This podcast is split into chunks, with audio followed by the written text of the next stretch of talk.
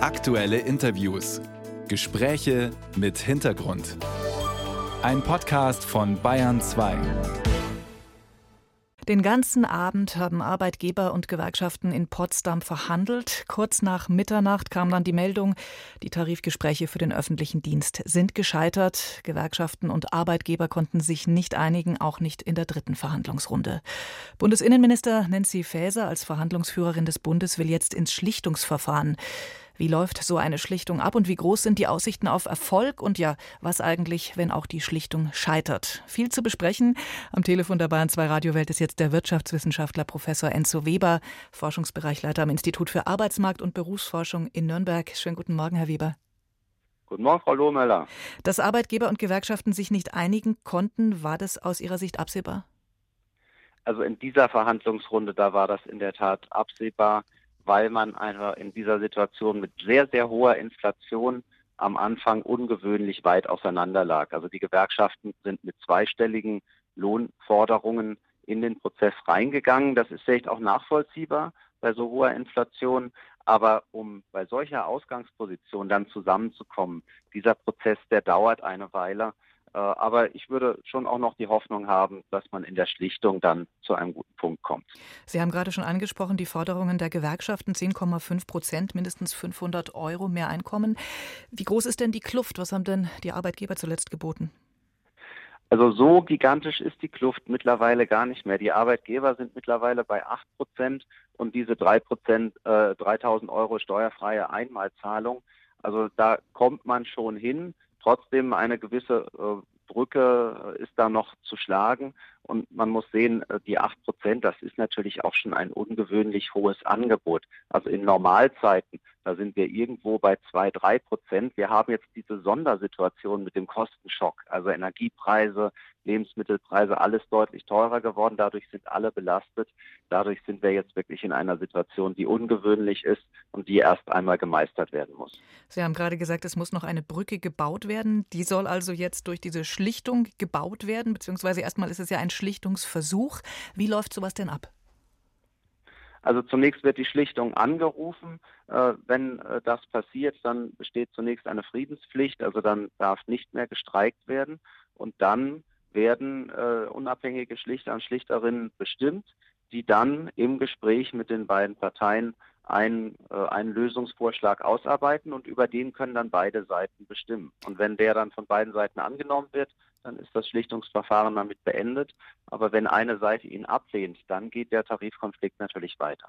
Ist es zeitlich irgendwie begrenzt, wie lange so ein Schlichtungsverfahren dauern kann?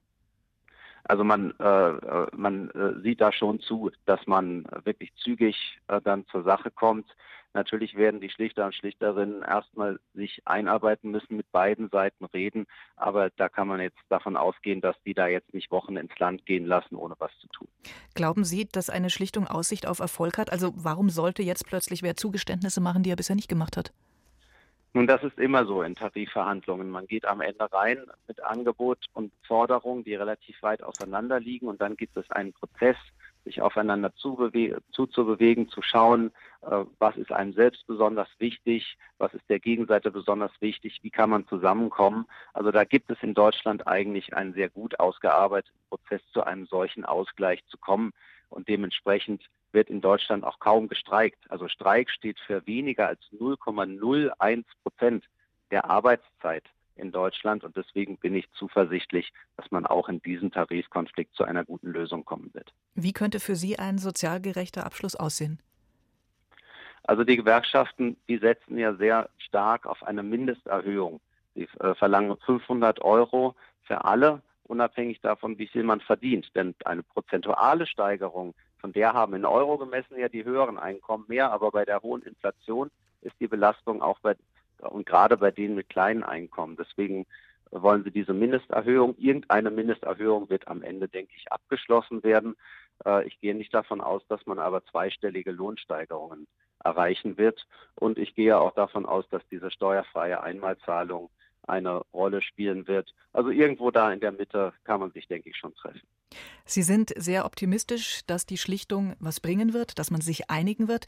Trotzdem schauen wir kurz auf den anderen Fall. Wenn man sich nicht einigen kann, dann würde es ja zu einer Urabstimmung kommen, mutmaßlich, und auch zu unbefristeten Streiks. Welche Dimensionen hätten denn solche Streiks dann? Also wir reden hier ja über den öffentlichen Dienst, äh, wo es durchaus viele Bereiche gibt, die auch systemkritisch sind. Also wir hatten gerade Verkehr gesehen, äh, Kinderbetreuung und andere. Also das kann dann schon auch wieder erhebliche Belastungen mit sich bringen. Und gerade in diesen Bereichen spielt es dann eine erhebliche Rolle, wo eigentlich die öffentliche Meinung steht. Also viele Menschen, die eigentlich gar nicht in diesen Branchen sind, wären dann von einem solchen Streik betroffen. Und dann geht es darum, halten die Menschen das für gerechtfertigt und versuchen da eben drüber hinwegzukommen oder halten sie es für ungerechtfertigt, was dann natürlich den Druck auf die Lohnforderung wieder erhöhen wird. Mein Eindruck momentan ist ja zu dem, aus, aus dem, was ich gelesen und gehört habe, dass die Menschen bisher sehr viel Verständnis hatten für die Streiks. Hatten Sie auch den Eindruck? Bisher war das überwiegend der Fall.